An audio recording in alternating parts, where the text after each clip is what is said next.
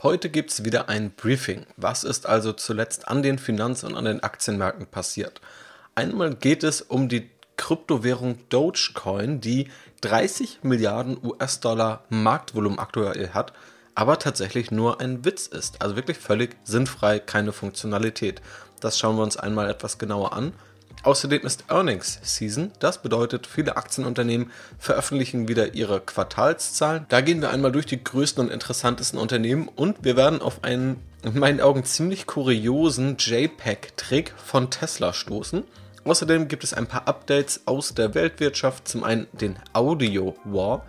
Apple vs. Facebook, das Apple-Event mit einigen Neuheiten, Jeff Bezos letzten Brief als CEO und wie die EU künstliche Intelligenzen regulieren möchte und was ein Tech-Experte aus den USA dazu sagt. Und am Abschluss natürlich die Börsenweisheit der Woche. Ja, damit herzlich willkommen zum heutigen Briefing. Ich bin Jannis und freue mich natürlich, dass du wieder mit dabei bist. Vorab zwei Hinweise. Zuletzt habe ich in einem Podcast mal über die ARK Invest ETFs gesprochen. Nun hat sich etwas getan bezüglich des Investierens in diese ETFs. Und zwar wurde mir mehrfach geschrieben, dass man bei der ING in die entsprechenden ETFs investieren kann. Das hier ist natürlich definitiv keine Kaufempfehlung, sondern nur ein Hinweis darauf, weil ich in dem Podcast gesagt habe, dass es in Deutschland aktuell nicht möglich ist, dort zu investieren. Und bei den allermeisten Brokern ist es der Fall. Bei der ING geht das. Und es wurden jetzt auch im April Derivate aufgelegt. Also letztendlich, ja, man könnte es ein Workaround nennen, also ein Umweg, den man nehmen kann, um dann doch in diese ETFs zu investieren. Diese Derivate kommen von Morgan Stanley. Also es gibt jetzt wohl Wege für deutsche Privatanleger in ARK-ETFs zu investieren. Falls du das Ganze aber in Erwägung ziehst, hör dir gern vorher die entsprechende Podcast-Episode dazu an, weil es da unterschiedliche Vor-, aber auch Nachteile und Risiken gibt, die du dabei kennen solltest. Der zweite Hinweis ist auf diesen Podcast bei Blinkist. Denn einzelne Episoden aus diesem Aktienrebell Podcast sind auf Blinkist als Zusammenfassung hörbar und das Ganze wird jetzt auch noch weiter ausgebaut. Da bin ich also stetig im Austausch mit dem Team von Blinkist. Ich habe auch schon viele Mails mit positivem Feedback bekommen, also vielen Dank dafür. Wenn du es dir anschauen möchtest, findest du den Link in der Beschreibung. Ein Buch, das ich auch empfehlen kann, welches ebenfalls auf Blinkist ist, ist A Wealth of Common Sense von Ben Carlson. Das ist auf Englisch aber in meinen Augen ein guter Ratgeber, gerade weil es viel Komplexität rausnimmt und versucht, eine eher simplere, aber trotzdem gute Anlagestrategie aufzubauen. Einige Hörer von diesem Podcast kennen sicherlich auch den PDF-Ratgeber, den ich geschrieben habe, den man auch auf der Startseite, also auf aktienrebell.de, kostenlos runterladen kann mit dem Titel Der kluge Weg zum Anlageerfolg, sechs Grundprinzipien, mit denen du dein Geld dauerhaft erfolgreich anlegst. Und auch da gibt es einige Referenzen zu den Dingen, die Ben Carlson in seinem Buch dort nennt. Also, dieses Buch findest du auch zusammengefasst auf Blinkist, falls dich das Ganze interessiert. Neben vielen weiteren interessanten Inhalten, nicht nur zur Börse und dann aber auch ganz gezielt zu meinem Podcast. Also den Link findest du in der Beschreibung, würde mich sehr freuen, wenn du da vorbeischaust legen wir jetzt los und wir schauen mal auf die Kryptowelt. Zuletzt habe ich auch eine Aktienanalyse zu Coinbase veröffentlicht und jetzt geht es mal um eine Kryptowährung selbst und nicht um den Bitcoin, nicht um Ethereum oder andere, sondern um den Dogecoin. Eine sinnfreie 30 Milliarden US-Dollar Kryptowährung. Man könnte es als Running Gag bezeichnen, der aber heute eben 30 Milliarden US-Dollar wert ist, gemessen am Marktvolumen und auch unter anderem vom reichsten Menschen oder zweitreichsten Menschen der Welt unterstützt wird. Das klingt alles erstmal merkwürdig und hätte einem vor ein paar Jahren vermutlich niemand geglaubt, ist aber aktuell Realität in der Finanzwelt und ganz speziell in der Welt der Kryptowährungen. Und dabei geht es eben um den sogenannten Dogecoin. Dieser wurde 2013 basierend auf der Blockchain-Technologie entwickelt, aber dieser Coin wurde ohne jegliche Funktionalität entwickelt. Er war und ist nie für den Zahlungsverkehr gedacht und auch nicht für andere Dinge, beispielsweise sogenannte Smart Contracts. Auch dafür gibt es Anwendungen bei Ethereum beispielsweise. Das alles ist hier nicht der Fall.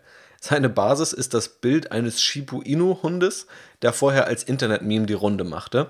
Lange war der Coin also auch eigentlich nur ein Witz und in den letzten Monaten ist der Kurs von diesem Dogecoin aber ziemlich rasant gestiegen und heute zählt er zu den Top 10 der Kryptowährungen. Und um das auch ins Verhältnis zu setzen, der Dogecoin hat heute ein Volumen von 30 Milliarden US-Dollar. Die Deutsche Bank, die gerade übrigens ziemlich gute Quartalsergebnisse geliefert hat, ist heute 25 Milliarden Euro wert.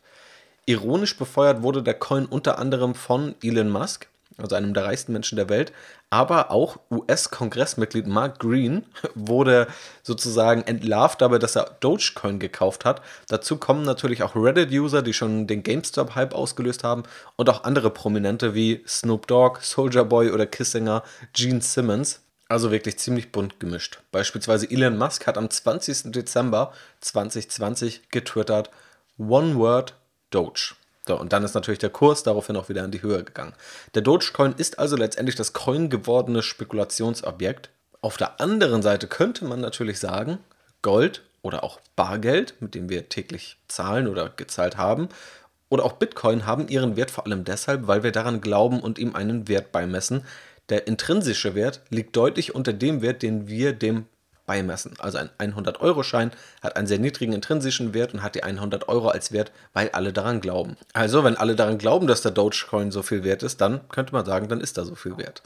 Auch viele Bitcoin-Spekulanten, so zumindest meine These, könnten vermutlich nicht erklären, warum der Dogecoin wertlos sein sollte, der Bitcoin aber wiederum wertvoll sein sollte.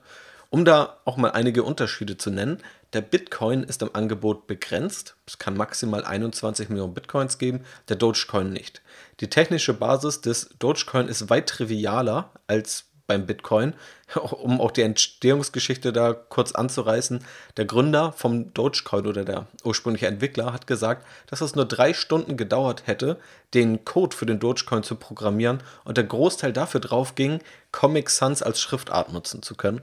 Also, da sieht man schon, worauf der Fokus lag.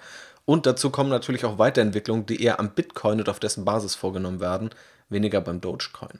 Einige sagen sogar, der Bitcoin ist sowas wie eine Marke, also eine Marke, die Vertrauen ausstrahlt, was man eben braucht, damit dem ganzen Wert beigemessen wird. Und in dem Sinne ist Bitcoin die stärkste Marke, die die Welt der Kryptowährungen hat. Wer weiß, wie es jetzt weitergeht mit dem Dogecoin, die Geschichte zeigt aber, am Kryptomarkt ist noch alles möglich und nur weil etwas steigt oder weil ein Markt mehrere Milliarden groß ist, heißt das offensichtlich nicht, dass etwas damit eine dauerhafte Daseinsberechtigung erreicht oder innehat. Wechseln wir mal den Markt und schauen uns die Weltwirtschaft mehr an und den Aktienmarkt. Und da gibt es ein paar interessante News. Zum einen gibt es einen Datenschutzkrieg, einen sogenannten Privacy War zwischen Apple und Facebook. Apple selbst veröffentlicht fleißig Software-Updates für die Apple-Geräte, die den Datenschutz immer weiter erhöhen. Nutzer werden also öfter und expliziter nach Einstimmung gefragt, welche Daten erhoben und in welcher Menge sie erhoben werden sollen. Und standardmäßig werden weniger Daten übermittelt. Das trifft dann wiederum eher datenlastige Geschäftsmodelle wie das von Facebook. Apple verkauft das auch als Vorteil, dass Apple die Daten der Nutzer wertschätzt. Apple CEO Tim Cook hat sich dann auch immer wieder kritisch über Geschäftsmodelle wie die von Facebook geäußert, eben weil diese Daten nehmen und sozusagen, na, die eigentlich nicht weiterverkaufen, sie aber nutzen, um daraus ein Geschäftsmodell zu machen. Mark Zuckerberg, der Facebook-CEO wiederum, kritisiert Apple, dass diese nichts Gutes tun, sondern eigentlich nur Unternehmen schaden, kleine Unternehmen, die Facebook als Werbelösung brauchen und eigentlich auch selbst nur Geld verdienen wollen, sich aber als die Retter inszenieren. Und im Hintergrund entwickelt Facebook natürlich auch schon Lösungen, um auch mit weniger Daten weiterhin gute Werbelösungen bieten zu können.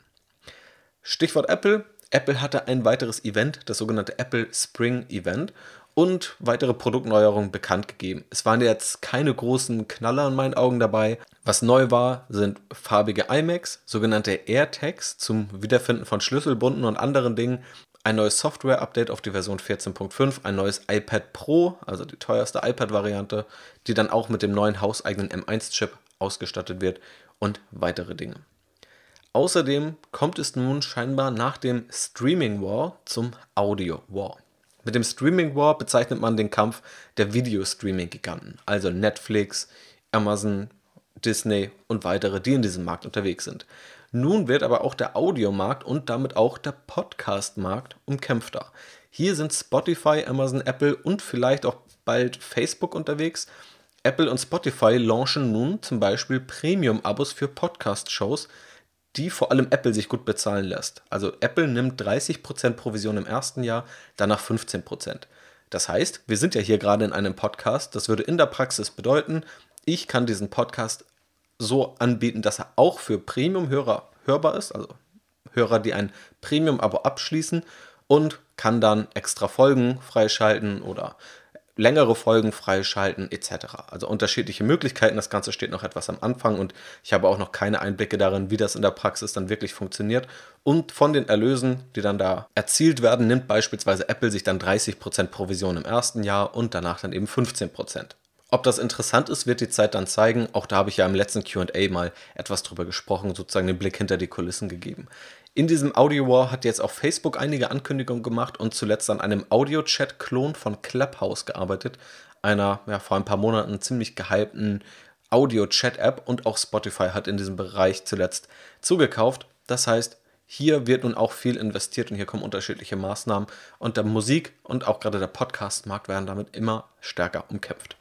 Außerdem geht es in der EU mal wieder um Regulierung und zwar im Bereich KI.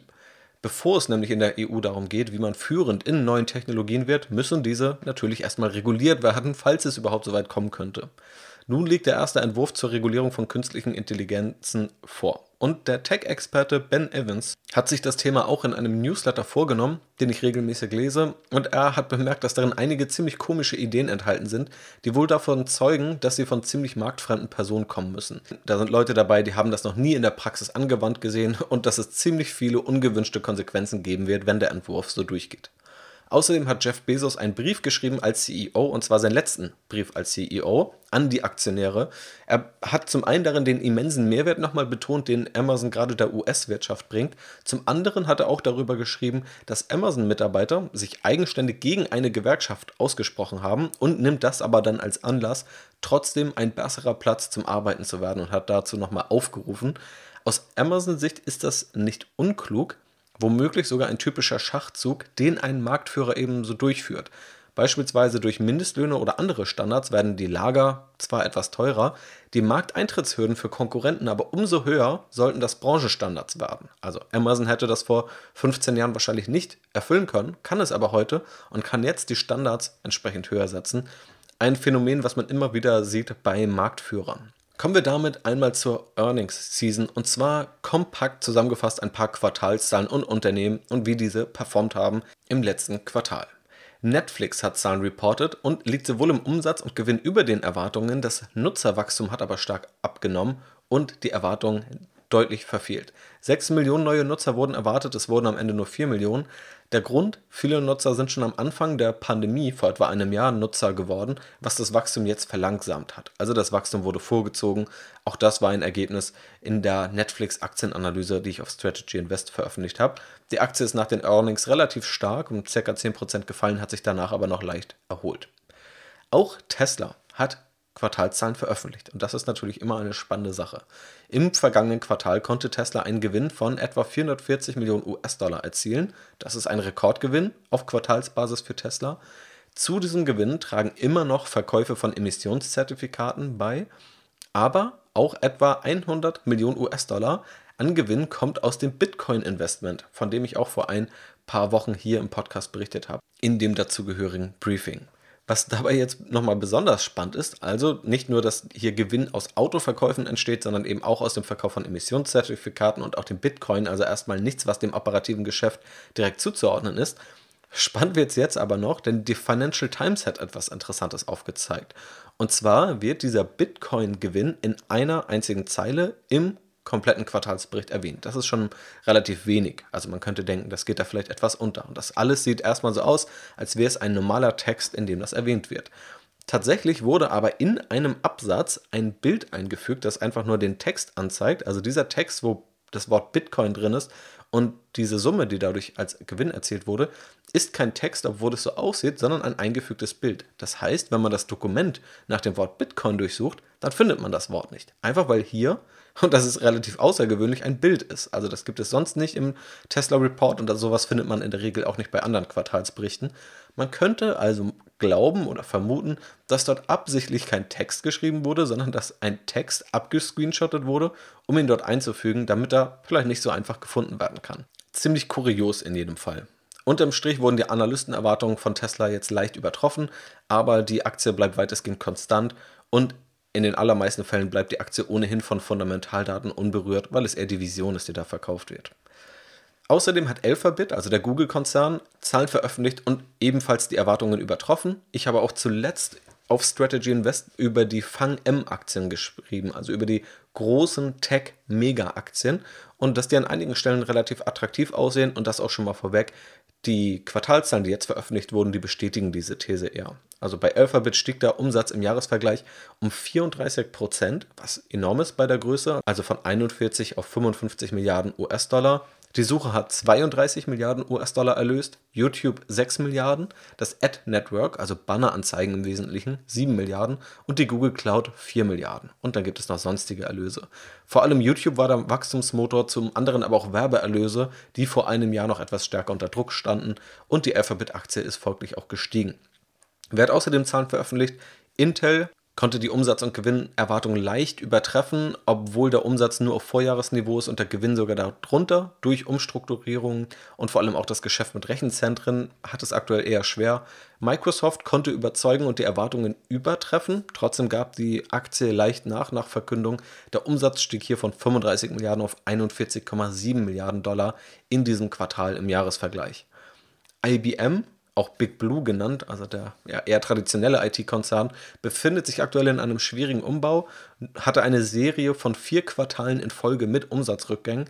Diese Serie konnte jetzt gebrochen werden, relativ überraschend wurde der Umsatz gesteigert und vor allem ist auch das Cloud-Geschäft dafür verantwortlich. Also hier positive Überraschung.